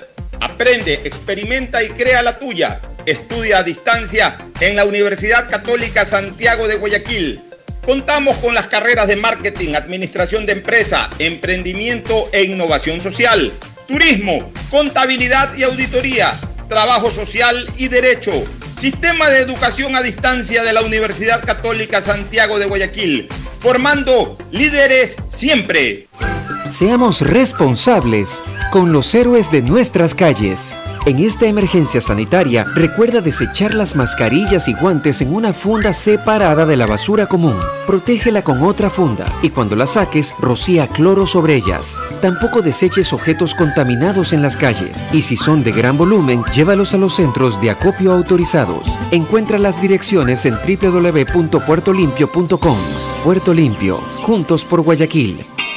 ¿Qué más, mis brosters? Somos Giga y Minuto. Habla bien, esos manes de CNT saben. Pero de Leif. Y con sus paquetes prepago de 1 a 6 dólares, recibes 2 gigas en redes sociales. Y muchos megas adicionales para navegar. Sí cachaste, ¿no? Pero more than you. CNT, conectémonos más. Más información en www.cnt.com.es. Esto aún no termina. Por eso siempre uso mascarilla en mi negocio. Hago que todos la usen y que respeten el distanciamiento. No te confíes. El estado de excepción terminó, pero la pandemia sigue. Manos, mascarilla, distanciamiento y preocuparse de que todos cumplan las medidas de seguridad. Alcaldía de Guayaquil. Aló, aló. ¿Qué hay, ñaño? Oye, ni sabes, tengo una nota vacancísima que contarte. Me acaba de pasar. Justo ahorita cambié los centavos que me dieron devuelto en tía por unos minutos para poder llamarte. Y ahora me dicen que en todos los días del país puedes cambiar tus vueltos por minutos y megas de claro. Lo máximo. Ahora, además de cambiar mi vuelto por megas y minutos extras. Ah, sí, cierto. Ya voy para tu casa. Te llamo cuando llegue. Claro, si quieres conectados estudiar, avanzados. tener flexibilidad horaria y escoger tu futuro, en la Universidad Católica Santiago de Guayaquil trabajamos por el progreso en la educación, ofreciendo cada día la mejor calidad. Estamos a un clic de distancia. Contamos con las carreras de marketing, administración de empresa, emprendimiento e innovación social, turismo, contabilidad y auditoría, trabajo social y derecho. Sistema de Educación a Distancia de la Universidad Católica Santiago de Guayaquil, formando líderes siempre. ¿Qué más, mi Harrison Ford? ¿Y vos? ¿Ya te cambiaste a CNT? ¡Vivo, vivo! Compra tu chip CNT prepago, que incluye más de 3 gigas para que navegues por 7 días y sigas vacilando tu patín en todas tus redes. CNT, conectémonos más. Más información en www.cnt.com.es. La nueva visión de Ban Ecuador permite contribuir al desarrollo del agricultor y ganadero con las botas puestas. Visitando cada sector del país en las 24 provincias y en tiempo de pandemia con más intensidad todavía. Ban Ecuador con crédito según tu necesidad, con agilidad y compromiso permanente. Ban Ecuador con las botas puestas.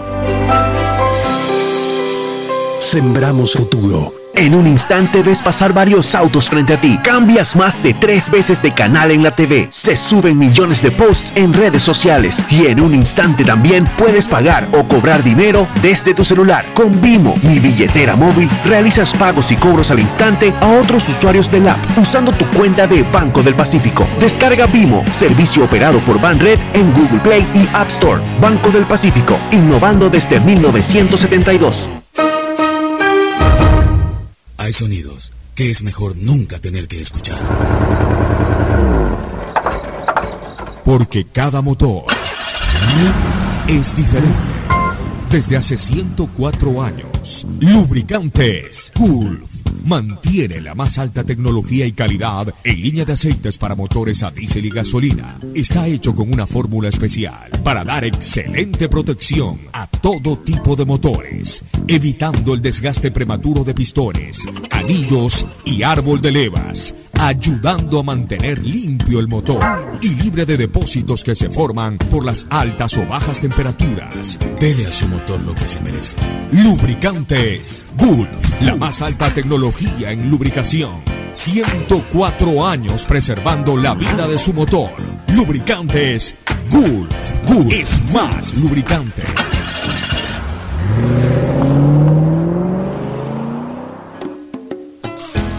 Fin espacio publicitario. Usted está escuchando un programa de opinión, categoría O, apto para todo público.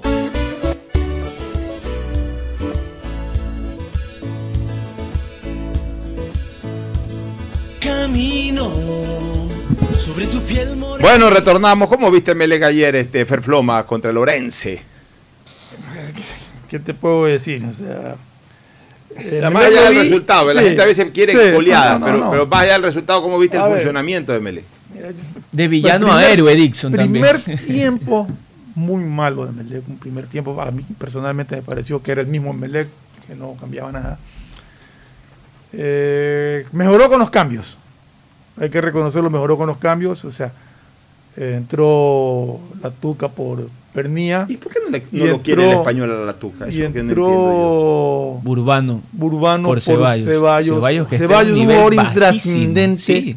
desmotivado, sí, sí, indolente en la cancha. o sea, no, no, se, no, no, se presentó nunca. O sea, realmente fue...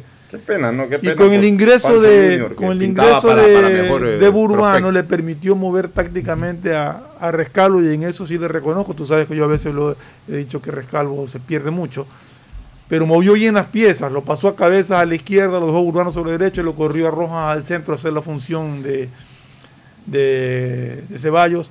Un Rojas que, más allá de las limitaciones que pueda tener, es puro corazón para jugar. Puro corazón, es entrega si total. Si Ceballos tuviera la actitud, aunque Exacto, sea yo Rojas, exactamente. O sea, no, entiendo, se lo criticaría no mucho. Un buen partido de Dixon Arroyo. Sí, por eso digo, de, de, no solamente porque hizo el héroe, gol, no solamente porque hizo el gol, sino porque jugó bien, o sea, realmente no, no tuvo un partido no aceptable. No hay como valorar la defensa del MLE porque Lorenzo atacó muy poco. O sea, yo creo que yo creo que el Lorenzo tuvo algunas oportunidades sí, de goles claras. Lo que, pasa, lo que pasa es que creo que Melec tuvo más control en el medio campo, entonces no permitió, como en otros partidos donde no tenía control en el medio defensivamente, uh -huh. lo atacaba, se le venían con mucha facilidad. Ayer tuvo dos posibilidades Lorenzo por fallas en la salida de, de Melec.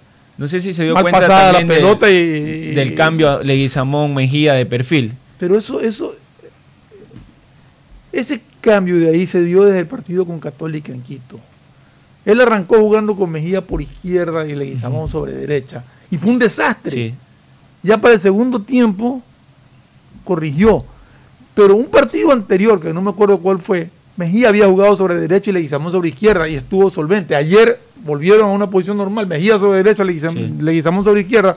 Se y la defensa mejor. se lo vio Ya, mucho eh, mejor, mucho vuelvo, más solvente. Vuelvo a preguntarte, pues estabas tú comentando y no me alcanzaste a escuchar mi pregunta. ¿Por qué el técnico se resiste a Robert Burbano y a, Ah. y a la Tuco Ordóñez como titulares?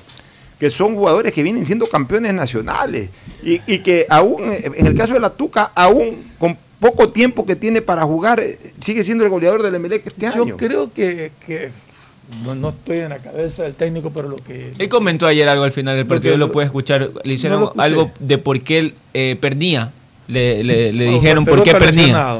Y él dijo que le dio continuidad porque cree que se lo mereció, marcó dos goles, goles, sí, seguidos. así es, en dos y que lo seguido. convenció de que creía que se- era la oportunidad de seguirle dando continuidad, de darle esa confianza de que venía marcando partidos seguidos, por eso lo Ya, puso pero, titular. A ver, eh, está demostrado que la Tuca puede jugar con un 9 tipo A Pernilla o ver, a tipo. Barceló. Lo hizo con Garcés en, en Delfín. Eh, ¿Por qué no puede jugar acá con eh, siendo él un abastecedor de juego de, depende- eh, dentro del área de Bernía o de? Si no se que- diciendo. Pero depende de lo que busque el técnico. Pero está, pero o sea, pero O sea, yo son, creo son que cosas técnico- ilógicas. Sí, no, sí, o sea, pero de- de- de- es un poco lo que decíamos también con, con los otros técnicos. Depende de lo que esté en la cabeza del técnico para poder alinear. Vamos a una última recomendación comercial.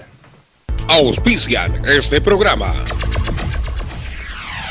Aceites y lubricantes Gulf, el aceite de mayor tecnología en el mercado. Acaricia el motor de tu vehículo para que funcione como un verdadero Fórmula 1 con aceites y lubricantes Gulf. ¿Quieres estudiar, tener flexibilidad horaria y escoger tu futuro?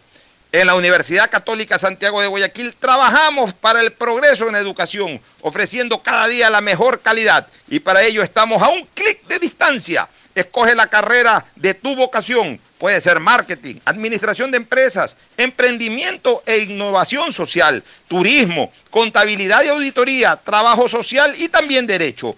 Consulta en nuestra página web mayor información y esquemas de admisión. Universidad Católica Santiago de Guayaquil, formando siempre líderes. Ahora podrás realizar tus compras sin preocuparte por revelar los datos de tu tarjeta Pacificar, porque con la APP BDP Wallet puedes comprar en establecimientos o por redes sociales con solo darle al vendedor el código de compra que se genera. Descárgala, registra tus tarjetas y prepárate para comprar lo que necesites. Con BDP Wallet, la billetera digital del Banco del Pacífico, estás a un código de tu compra. Si quieres navegar más, los paquetes prepago Claro de 1 a 6 dólares te dan el doble de gigas para duplicar tu diversión. Porque en Claro sí puedes disfrutar del doble de videos, posteos y memes a más velocidad. Y además te damos gigas gratis para hablar o videollamar sin parar por WhatsApp y Facebook Messenger desde donde tú estés. Activa ahora tus paquetes prepago en tu punto claro favorito a nivel nacional. Por ti, más conectados. Más información y condiciones en claro.com.es. Me cuido, yo me cuido para poder abrazarnos nuevamente y volver a compartir. Yo me cuido. Un aporte a la ciudadanía de Seguro Sucre, tu lugar seguro.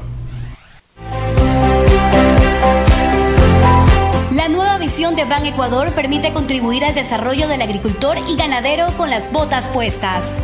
Visitando cada sector del país en las 24 provincias y en tiempo de pandemia con más intensidad todavía.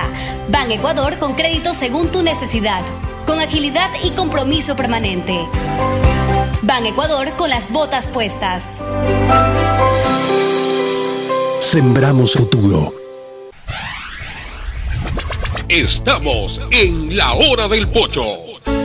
Bueno, simplemente para recordar una vez más que Jonathan Narváez ganó hoy la eh, jornada, la jornada del Giro de Italia, 12, la número 12, un gran triunfo del ciclismo ecuatoriano. Segunda etapa que gana ciclista ecuatoriano en este giro. El otro fue Jonathan Caicedo. Jonathan Ca- los Jonathan y Sí. antes Carapaz. Este, partidos de hoy ya para culminar. Eh, los partidos de hoy son eh, Olmedo, Guayaquil City 2 y cuarto, Puerto Viejo, Liga de Puerto Viejo versus el Nacional a las 4 y media y Universidad Católica frente a Macará. Por cierto, eh, le van a dar, parece, una segunda oportunidad a Derer en el Liga de Puerto Viejo. Gracias por su sintonía. Este programa fue auspiciado por Aceites y lubricantes Gulf, el aceite de mayor tecnología en el mercado. Si quieres navegar más, los paquetes prepago Claro de 1 a 6 dólares te dan el doble de gigas para duplicar tu diversión. Activa ahora tus paquetes prepago en tu punto Claro favorito a nivel nacional. Por ti, más conectados. Universidad Católica Santiago de Guayaquil y su plan de educación a distancia, formando siempre líderes. Ya está a disposición la APP BDP Wallet, la billetera digital del Banco del Pacífico. Compra todo lo que quieras sin dar los datos de tu tarjeta, sino con tu código de pago. Descarga la APP, regístralo y comienza a comprar. Me cuido, yo me cuido para poder abrazarnos nuevamente y volver a compartir. Yo me cuido. Un aporte a la ciudadanía de Seguro Sucre, tu lugar seguro. Este fue un espacio contratado. Radio Atalaya no se solidariza necesariamente con las opiniones aquí vertidas. Hoy en el deporte llega gracias al auspicio de Banco del Pacífico, innovando desde 1972. 15 de octubre del 2013 se enfrentan Chile y Ecuador en la última fecha de las eliminatorias al Mundial Brasil 2014. Aún perdiendo, Ecuador podía clasificar directamente si no perdía por goleada o si Uruguay no ganaba holgadamente a Argentina. El inicio fue preocupante cuando los chilenos se pusieron cómodamente en ventaja 2 a 0 con goles de Alexis Sánchez y Gary Medel. Ecuador se recuperó en la segunda etapa y luego de una magistral corrida de Antonio Valencia sirviendo a Felipe Caicedo, que con hábil maniobra acorta la distancia. Al final el resultado bastó y Ecuador clasificó a su tercer Mundial de Fútbol a Brasil 2014. En un instante ves pasar varios autos frente a ti. Cambias más de tres veces de canal en la TV. Se suben millones de posts en redes sociales. Y en un instante también puedes pagar o cobrar dinero desde tu celular. Con Vimo, mi billetera móvil, realizas pagos y cobros al instante a otros usuarios del app usando tu cuenta de Banco del Pacífico. Descarga Vimo, servicio operado por Banred en Google Play y App Store. Banco del Pacífico, innovando desde 1972. Atalaya, noticias, deportes y opinión.